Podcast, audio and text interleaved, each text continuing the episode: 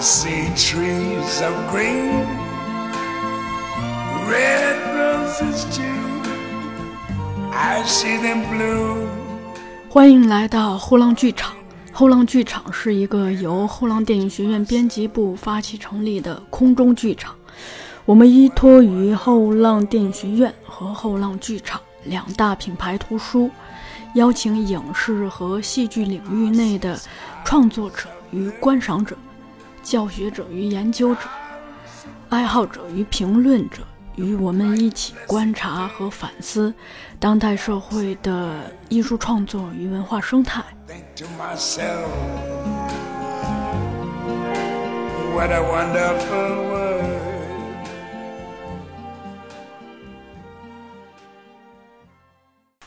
大家好，欢迎来到后浪剧场，我是小树。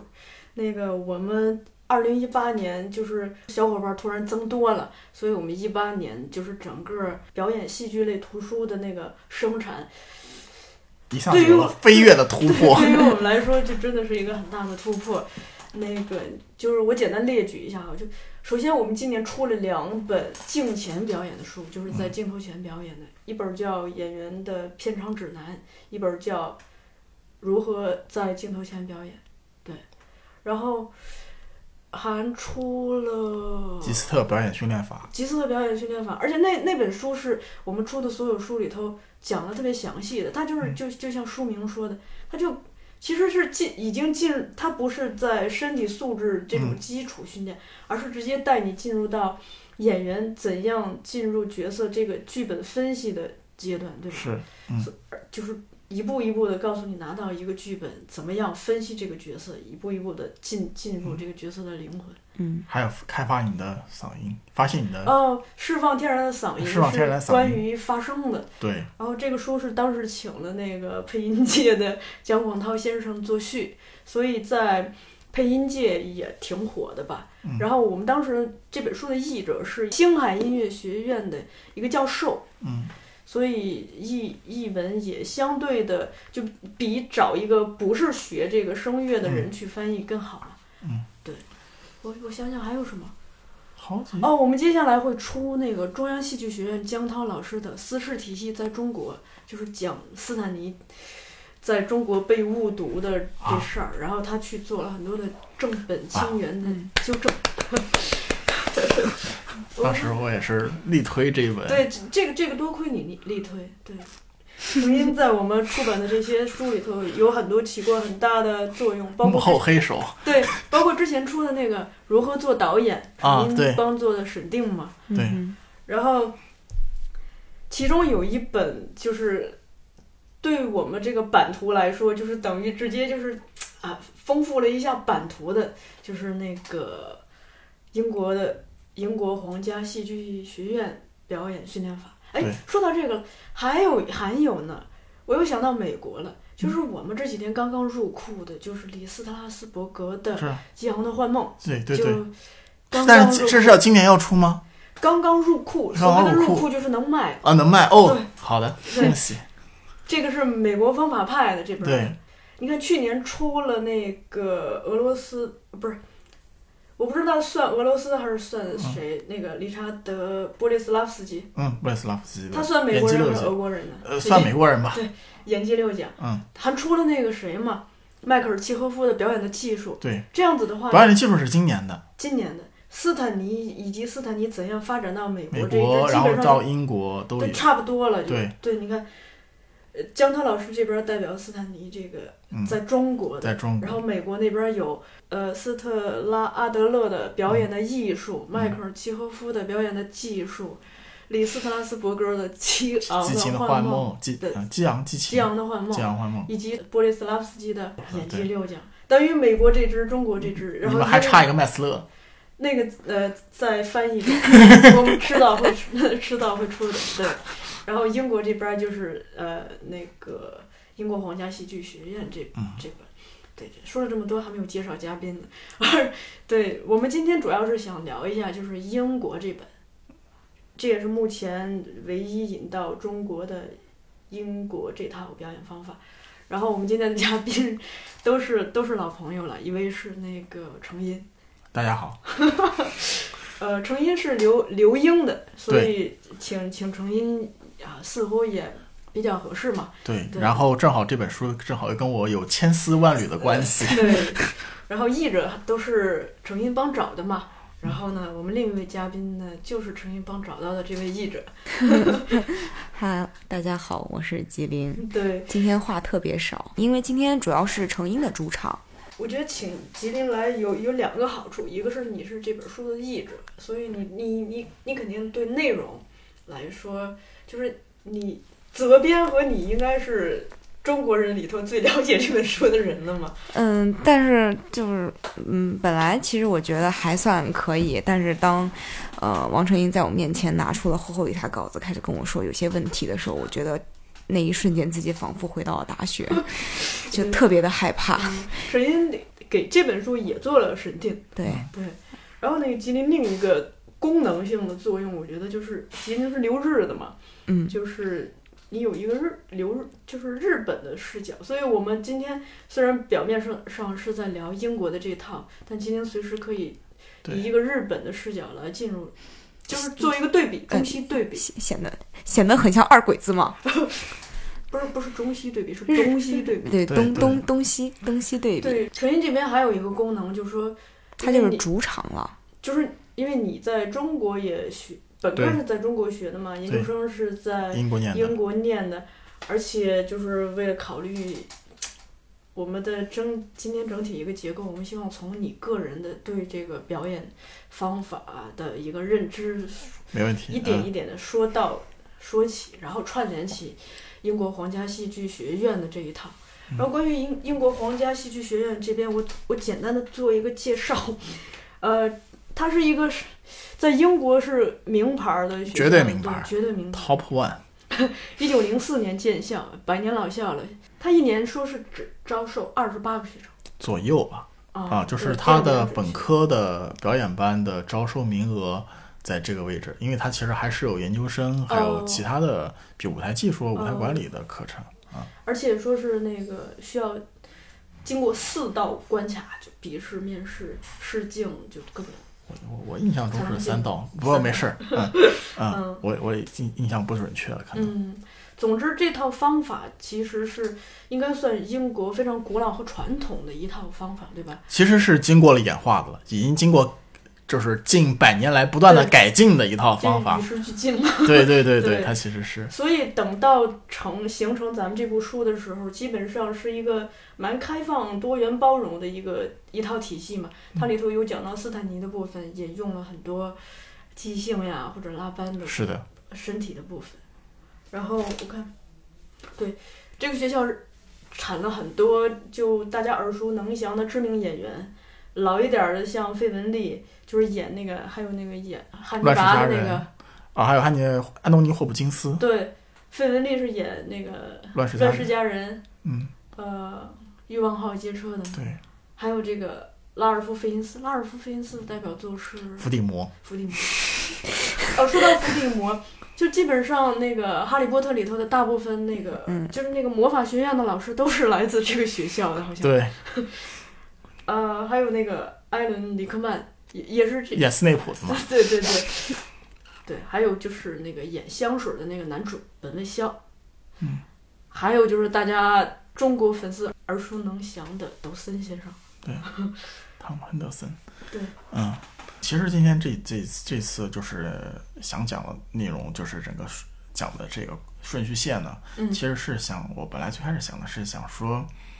我讲讲我对英国表演训练还有的一个就是从从无知到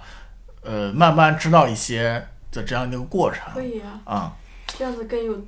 更有这种私人视角的代入感。啊，对对对，就你知道我我们中国的这个表演体系，呃，或者导演导表演体系吧。嗯第一呢，当然是跟着当年跟着苏联学的，然后第二呢，就是呃，我们自己还有一些自己的怎么说，呃，传承也好啊，这些也好。然后，所以，然后，但是呢，这些东西跟在我大一大二的时候，在就是完全不了解世界上怎么样的时候，我当时就没有感觉，学着就学了。然后后来我们在大二下半学期的时候，我们学校请了一个英国老师来做了两个礼拜的工作坊，然后那次对我来说就是非常的震撼。就原来哎，人家的表演训练还能这样，人家的表演课跟我们完全不一样啊。几点，一点就是他们的很多理念是不一样的。我们表演训练的时候，很多时候是在强调你的讲呃，你讲讲白了就是你的，比如说感觉，对吧？然后或者是一些很理性的，比如说你这里塑造人物不对，你的这个逻辑它现实生活中不会不可能发生这样的事情。然后是，如果你是这样的一个人物，你会怎么怎么样？很多是从这个角度来讲，然后甚至有的时候表演课，你知道就会有点陷入说大家在争论这个情节怎么编啊这些问题。先坐下来顺一顺，对，理一下情节，然后，然后老师具体的教呢，也是教一些很细节的部分。其实基础训练这一块呢就没有那么强调。但当时我们那个工作坊来的时候呢，就做了大量的基础训练，跟你完全不谈人物，跟你完全不谈情节的。嗯。然后当时，然后而且就觉得很有意思，然后就那种剧场游戏是吧？有点像剧场游戏，但更多的是呃训练性质更明确一些的。而且就是在那个之前，我从就是现在其实我们更普遍接受所谓就是演员你得有能量这样子的一个概念。啊，普遍跟接受，但那个时候对我来说是一个完全新鲜的概念。我们学校也没有人说就知道说，哎，演员怎么还有能量这回事儿？但是老师就一直强调，你就这种，当时我们看来很悬啊，什么 你得想象有一股能量从地底被你像棒一样的汲取出来，穿过你的身体，你还要想象它是一种颜色。然后你还能把它从手心吐出来聚集成球，想这不是查克拉吗？我是要搓螺旋丸还是咋地？对，当时就是这种感觉。其实到现在，每次我一做那个练习的时候，每次想象我那个能量还是那个橙红橙红的颜色。到现在为止还是这样。然后，但是你真的会感觉说有点蛮好玩的，不一样的地方。而且，嗯，呃，就是。老师他有他的那个理论，比如说他有很多从生理上来的，你就感觉这事儿特别科学。比如他跟你说，当然后来了，再后来这这事儿也也有也有两说了，就是他比如当时老师跟我们说，就是你的左右脑分别负责不同的这个呃思维模式，一个理性的，一个感性的，所以呢你在表演的时候，你不你要把那个理性脑给尽量的遮蔽，让那个感性脑尽可能的发挥。不拉不拉不拉啊！再比如说说的这个，就是生理上的一些问题，就是从你的呃嗯脊柱啊什么这些问题去谈你表演上的问题，你的气息啊怎么样？这当时对我来说就非常的新鲜，我觉得哦好科学。然后直到我后来谈了一个学医学的女朋友，她跟我说，这一一一边脑袋负责理性，一边脑脑袋负责感性，这个事儿是错的。啊，当然，嗯，可能那老师是从也是从那个年代过来的，他也不是说跟最新的医学可能也有一些距离吧。我现在这么想，啊，但当时对我来说确实是很觉得呃很有趣，因为之前我们都一直讲说斯坦尼什么走心啊、体验啊，完全不会想身很玄的东西，对吧？都不是玄，就不会去想身体的问题，就感觉是表演跟身体联系竟然有那么大。然后后来我专门去看那个。开始就看国外的戏剧书籍，开始研究说，哎，这些老师这些理论都是从哪儿来的？然后开始看，哎，梅耶赫德吗？好像是啊，身体啊，还是从……然后当时我还特，因为那个当时教我们的老师姓布鲁克，我还想说他跟彼得布鲁克有什么关系 啊？然后去看，然后发后来发现这个就是从概，他当然血缘上没什么关系，但从就是训练理念上还是有一些关系的啊，然后。再后来就是，嗯，这个就是看了一些，就是越来越多的看国外的戏剧表演演出，然后呢，看到就是很多英国的剧团、英国的演员他们的表现，然后让我觉得哎呀非常有趣，然后就觉得说哎他们训练的啊真好啊，然后特别是在舞台上很自然的那种状态，当时直到现在我还我。经常吐槽的一点就是，很多时候我们看到我们当时学校里头演出的时候，经常有一种就是 两个人排戏啊演戏，你就没有办法像现实生活中一样坐下来老老实实的坐下来演一段戏。嗯，你永远得动，就是我讲两句话站起来，讲两句话我绕到你的背后，再两句话我再坐回去，就是你不断的动你。但是呢，我看外国演员演戏，不动也行，对，不动也行。然后你也看得进去，你为什么姐姐老动呢？我当时在，这是我当时在想的一个非常严、非常啊，真的是当时我在想研究这个这样一个问题。然后呢，呃，我也明白，有的时候你就是靠一些小的动作、眼神能够抓人就可以了。但我在想，那为什么我们在学校或者在中国的话剧舞台上就很少能看到这样子，那就能抓人的啊？然后当时。我后来慢慢就是，我当时就在想说，我去如果我出国念书，一定要解决这样一个困惑啊啊！然后还有就是，嗯，那个时候开始看一些这个呃英剧吧，那个时候开始火嘛，这样那正好我出国那会儿一三年，当时正好开始那个夏洛克神探夏洛克开始火啊什么的，然后包括我开始发现一些的好莱坞火起来的演员，竟然也都是。英国演员，我们一直有一个传统观念，就是说，哎，这都是美国演员、好莱坞演员啊，演美国电影的。后来发现，哦，其实不是，好多都是英国过去的。去英国之前还有一个很重要的插曲，还有一个很重要的插曲是，我去英国之前，当时跟了一个美国导演在中国排戏的剧组，嗯，然后，然后戏剧，呃，对，戏剧剧组，对对对。然后呢，他是在，呃。在俄罗斯、在英国都留过学，然后现在长期在，后来长期在美国任课，然后被请来在当时在南京拍一部戏，然后我就厚着脸皮去跟跟组看他的排练，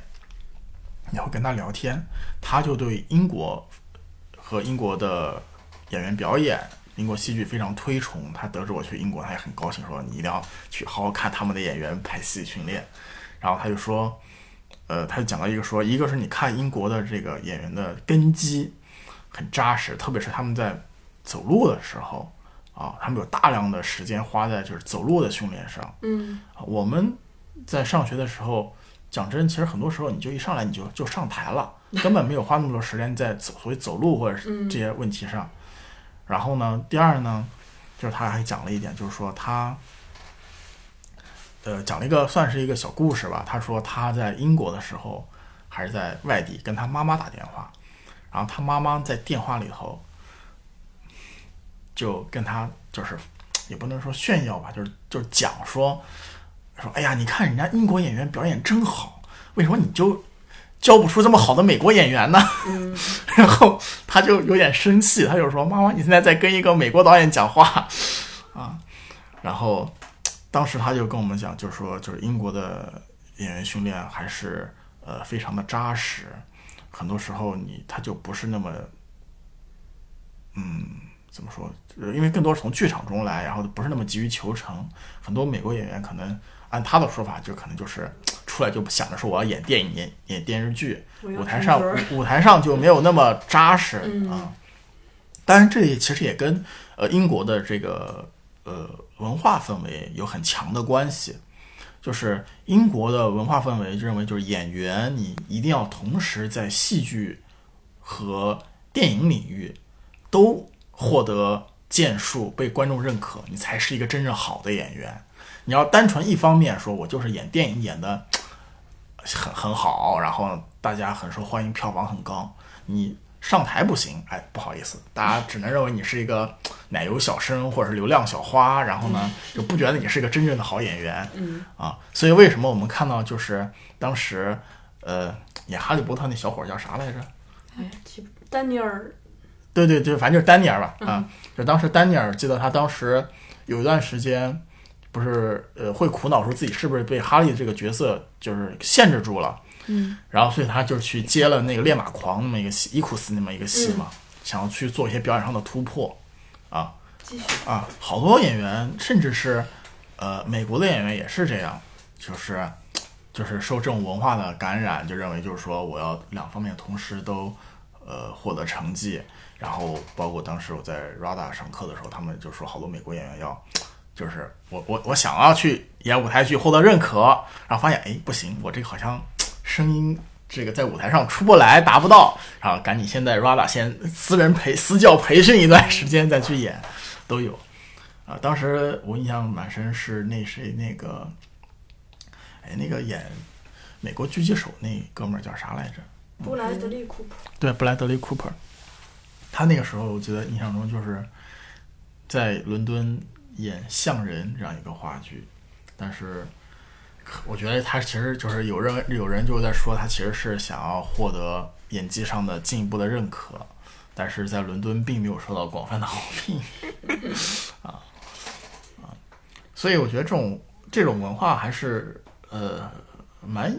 有益演剧发展的吧？嗯你看，就像抖森，或者是像、嗯像这个卷福他们，就是一四一五年那么火的时候，都还要回话剧舞台上，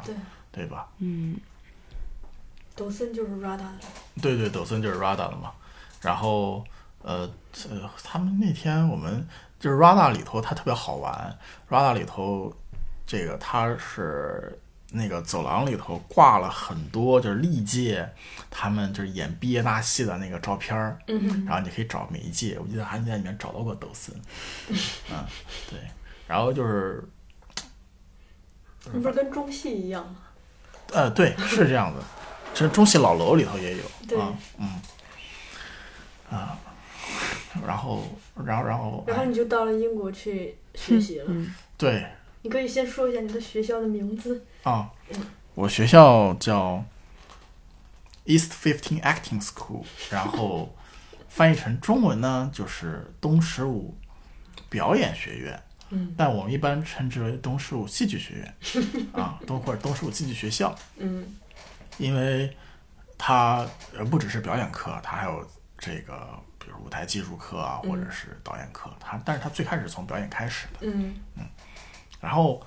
在这一点上也说一下，其实每家学校的课程安排会挺不一样的。那么我们学校的课程安排，反正导演系的课程安排，呃，更像是有点像是选修制。嗯然后，所以呢，在这个当中有一个学期，我的选修的内容就是去表演班跟班，啊，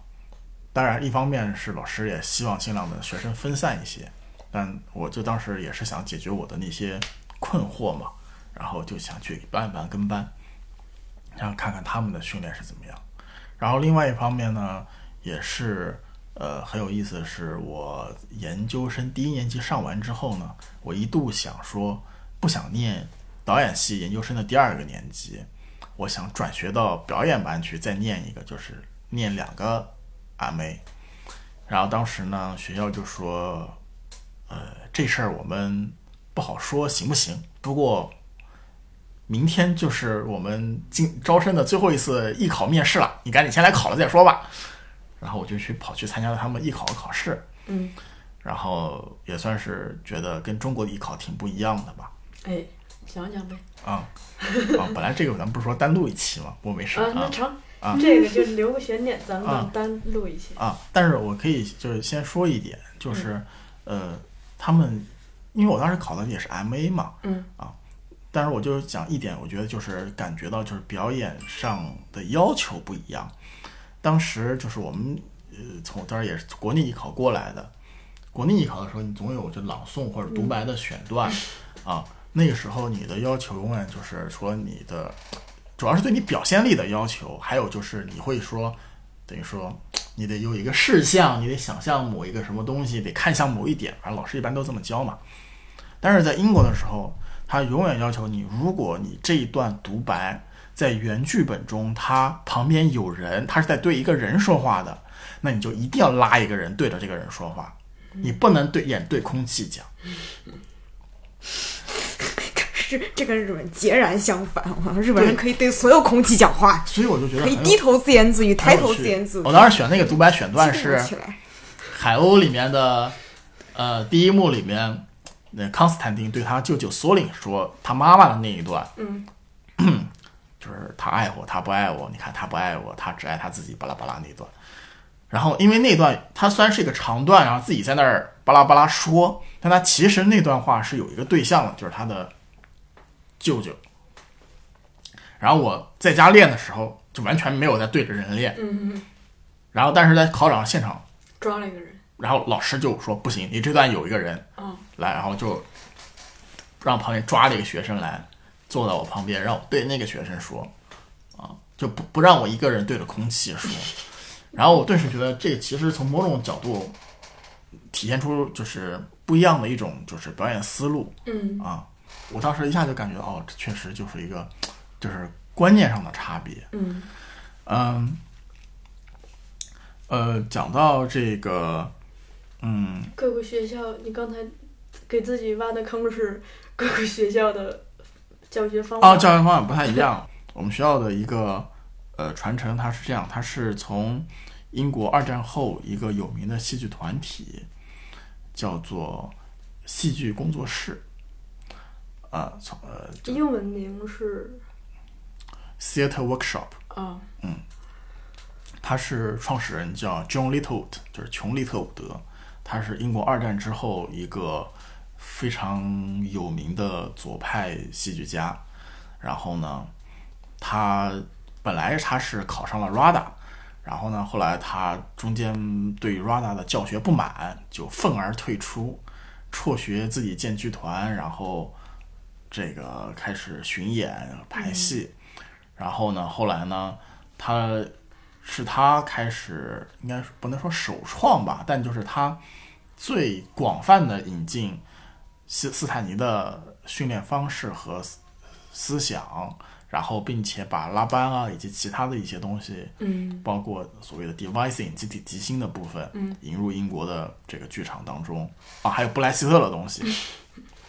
他他在这边做了一个融合的尝试，嗯。然后呢，他的剧团建立起来，获得一定的认可之后呢，他们剧团里头就说：“哎，我们要不然我们再建一个学校，把我们这一套好的东西流传下去吧。传承。”对对对，然后就建了一个学校，叫，当时最开始没名字 啊，最开始就是反正就是剧团的附属学校。然后后来他们就是建学校，他们去申请的时候呢，这个据说是因为当时他们剧团所在地方根据所在地定的名字。的那个邮编是靠近、呃东十四区，然后呢，所以呢，他们当时发名字的时候呢，当时就发、发到说东十五区，嗯。但其实并没有 East Fifteen 这个区啊，嗯。然后但是他们就说，哎，要不然我们就拿 East Fifteen 这个作为名字吧，就是从有点像是根据地名来的啊。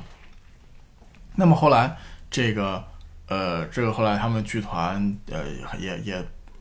有很多波折，后来解散了，但是就是学校就一直就流传下来，然后学校的这个整个的训练的思路和体系也沿袭着就是斯坦尼、布莱斯特、拉班这些呃当时剧团沿用的这些体系、啊。呃，所以为什么说我们学校这也算是有点自豪的一点，就是我们学校目前是东十五是英国唯一一所有这个剧团作为或者说嗯戏剧家作为创始人传承的这么一个学院。嗯。就好比说，嗯、在俄罗斯这个斯坦尼，他有莫艺，然后莫艺有附莫属斯科艺术啊，对对，莫莫斯科艺术剧院，然后莫斯科艺术剧院有附属的莫斯科艺术剧院附属戏剧学院，嗯。然后瓦克坦戈夫有瓦克坦戈夫剧院，然后同时有他的附属的呃这个施楚金戏剧学院，然后但是或者再比如说没有戏剧明确戏剧学院的，比如像格罗托夫斯基在波兰，他现在依然有他自己的那个小学校嗯啊，然后再比如说像这个呃巴尔巴有欧丁剧院，然后也继续在训练的演员，但在英国好像没有哪一个剧院是。自己训练演员对，有一个明确的附属的学校。学校，然后自己训练演员，这样有这么个传承的。哦，好，我想到了有一所是布里斯托洛维克剧院，还有一个布里斯托洛维克剧院戏剧学院，哦，好像两个学校不是学院和剧院之间关系还挺密切吧？嗯我我印象中是啊，但是这不这个具体就没有那么清楚。嗯但是在英国就是这样，就比较少见，没有说呃皇家戏剧学院或者是呃中央演讲与戏剧，它有哪个戏剧家，然后他这套东西就一直传下来，嗯这种感觉。啊，就是英国剧场也不是，就是他们的训练也是慢慢起来的嘛。嗯就是我觉得这里头还是有几个挺嗯重要的阶段的，嗯就是一开一上来就是像那个 Rada 书里也说，就是他们的怎么说传统的古典训练时期，然后后面呢就是在呃就是战后吧。然后开始，然后有很多新的反思，然后学校对二战后，对对对，呃，因为之前，呃，当然这个里头具体的年代我不太确定，但是就像就是二战前后那个时候，当时英国最主要的，当时也也也有不止一家戏剧学院，但当时英国主要的两所就是一个是那什么嘛，一个 RADA，还有一个 Central，就是中央演讲与戏哦啊、学院。嗯。现在也有，就是皇家中央演讲与学习也也加了 Royal 了，然后呃，劳伦斯奥利弗就是中央出来的嗯。啊，然后其实我们知道的很多的著名演员也都是中央出来的，嗯。比如说呃这两年很火的加菲 啊，然后这个呃还有一些这个嗯其他的学校，比如说的最开始卷福，我们会想说，哎，他是不是 RADA 的？但他不是，但他是就是伦敦音乐与戏剧学院啊。然后再比如说像汤姆哈迪是这个中呃，就像他现在在归到圣马丁去了，反正就是戏剧中心 Drama Center 毕业的，嗯还有市政厅厅音乐学院，呃，反正呃给好这些，反正就是各家有各家的啊、的代表人物。说到这个战后，战后他们发展的时候，一个就是说就是斯坦尼的被广泛的接受，现在各家戏剧学院都是以斯坦尼作为基础，但当时不是，当时很多时候他的。你的发声啊，你的这个演技的要求啊，呃，还是怎么说呢？英国他们比较传统的那种。然后另外呢，就是呃，表演观念上也是经过就是彼得布鲁克再往后之后，他们的表演观念也才开始逐渐的转变。之前传统的表演观念就是说，啊、我们一个演员，我一个素人，什么都不会，然后去到学校跟一个老师、跟师傅学一套表演的，学一套表演的方法，比如说哭怎么演，笑怎么演，啊，这个不同的人物、不同的职业、不同的身份、不同的剧本怎么演，学了这些，我可以成为一个演员。嗯，再加上自己的天赋和努力，还有运气。但呃，就是从格罗托夫斯基，然后往西方传播的，当然主要代言人之一就是布鲁克了。然后这格罗托夫斯基就是认为，就是说，OK，这套表演方式其实，这或者这套训练的想法其实并不完全正确。他更认为说，就是我们不能普通人不能成为演员，不能上台演戏，或者不能很好的表演，是因为我们有各种各样的阻碍。比如说我的 音高达不了那么高啊，或者我的肢体不太协调啊，或者怎样怎样，或者我的心里我一上台我就觉得心里就不舒服啊，我就总觉得这个不自在，然后觉得别人看着我紧张啊，啊这些都是你表演上的阻碍。那么格罗托斯基认为就是我们学表演并不是要学什么方法加到你身上，而是要破除这些阻碍。嗯啊，而是把你这些阻碍破除掉，你成为一个更好的人，你就可以成为一个更好的演员。他主要是从这个角度去考虑。于是呢，就是这个想法慢慢的后来也被英国的戏剧学院所吸收，所以看到现在很多时候就是，就无论是就是声音上的还是肢体上的，它其实就是帮你恢，就不是说让你训练的多好，而是帮你 OK 恢复成一个正常的状态，嗯对吧？然后你能够破除你的这些方面的阻碍，然后呢，再更进一步说呢，就是他认为你身体里头每个人都可以有成为演员的潜质，只不过每个人的嗯怎么说含金量或者说是这个里面的特质是不一样的。就好比说，可能呃这个就跟那个什么赌石一样，就可能我身体里头是一个这个黄金，你的是白银，他的是什么金刚石，在其他的人是翡翠，在其他人是蓝宝石、玛瑙，每个人不一样。你只有切开来看之后，然后老师才有办法说哦，每个人帮你把它怎么样把它给尽量的挖出来，然后怎么样打磨成型，然后用在什么样的戏里，对吧？因为有可能，比如说我有些演员他就是钻石，他就是蓝宝石，嗯，那有的演员可能没有那么耀眼，但是有属于他自己的这种特质的嗯。这种，就好比说，嗯，我想想还有什么样的类型的岩石。花岗岩，啊、对，好比说花岗岩，但我想的更名贵一点的。anyway，反正就是不同的岩石吧，嗯嗯，就是这种感觉，啊，然后你上次说跟这个相反的，就是其实斯坦尼那一套是相当于是做加法，对吧？其实也不是，他斯坦尼他前期就是他就是一他的一生啊，就是一直是一边探索一边反思一边训练一边教学，他最开始就是做，可以理解为一开始是算是做加法，嗯那后来慢慢也是在破除阻碍，嗯啊，他的一生呢，他也有很多不同的呃这个时间段，然后有不同的想法。我们说这个，嗯，我们去掌握一个方法，去呃注集中我们的注意力，去使我们的呃这个肌肉放松下来，在舞台上不紧张啊，使我们获得那些真实的感觉，去行动起来，怎么样有效的去行动起来。这些你哦，你可以说是它是一些加在你身上的技术和观念，但同时你也可以说这是一些方法帮你回归到正常的，嗯就是生活的状态当中。所以你也不能完全说他就是在做加法，只是你他可能前后期他的偏重他不太一样，嗯他后期越来越明明白，嗯就说是 OK，我们也其实是呃没有那么多的，嗯，就是要加给人同观呃演员的。嗯，就斯坦尼之前基本上就纯在做加法。嗯，斯坦尼呢，他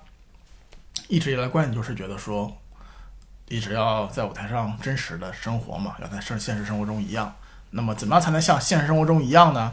他就哎这里加一加看，那里减一减看，他就探索。对，嗯，说回英国这边表演，嗯，其实呃，所以就是现在你看我们的学校里头教授的。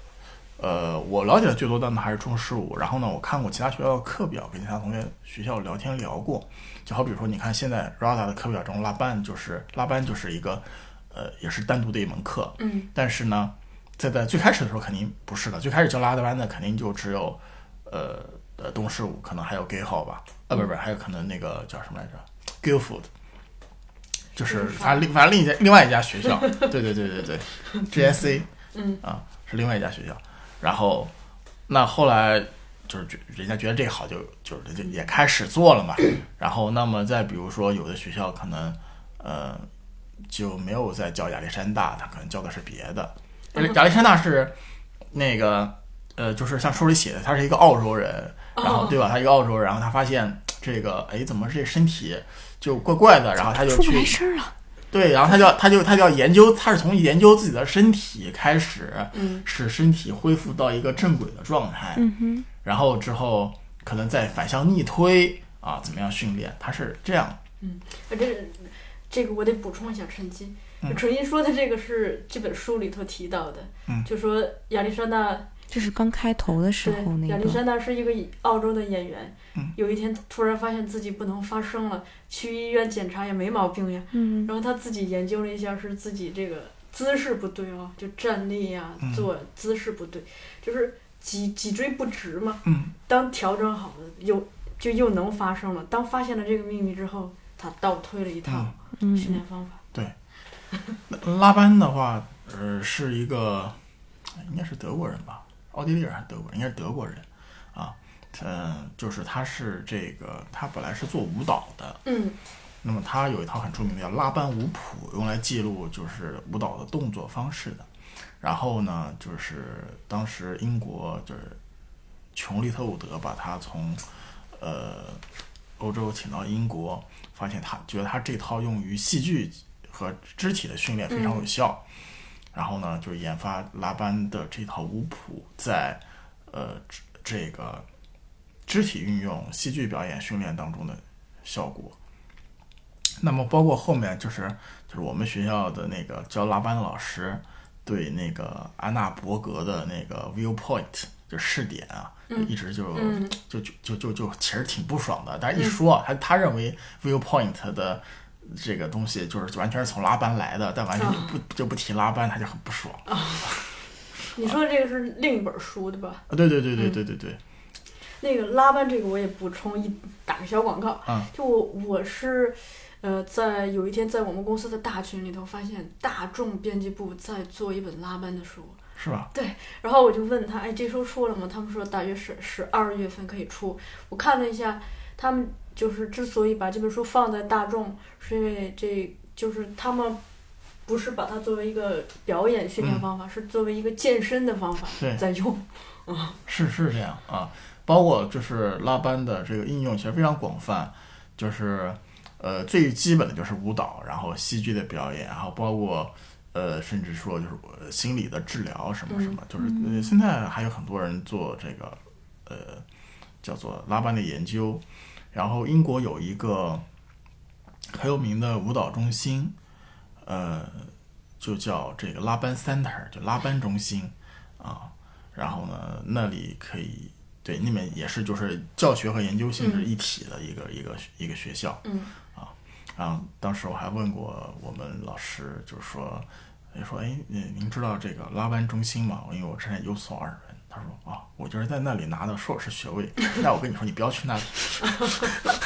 那里对拉班在戏剧上的应用一无所知。哦，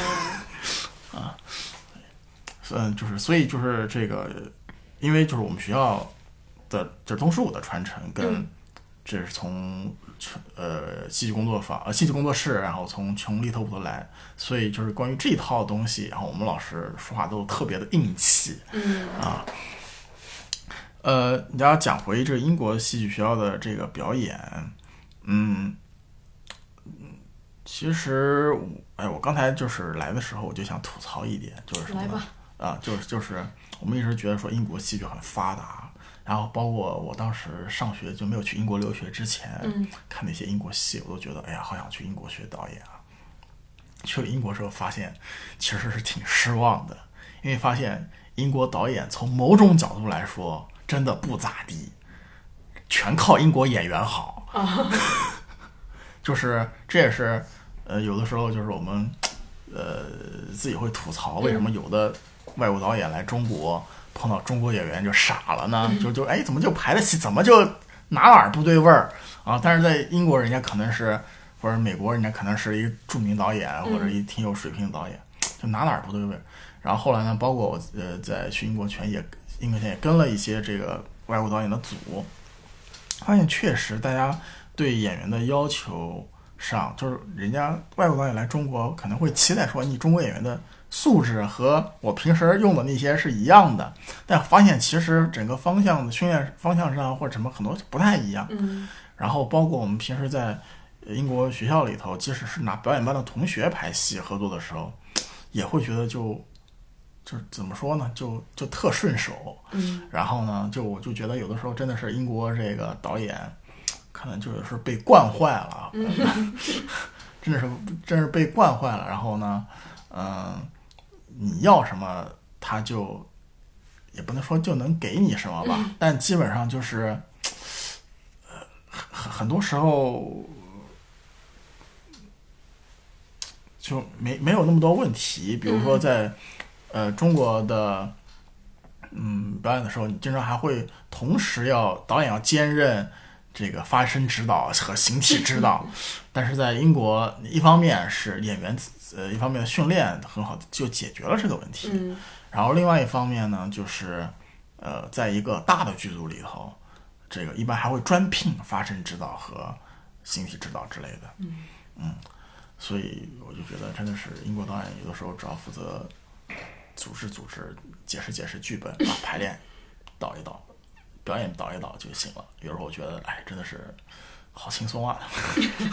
当然，是这是一个吐槽，也不是所有的英国导演都是这样啊。咱们这个书里头不是也有提到说，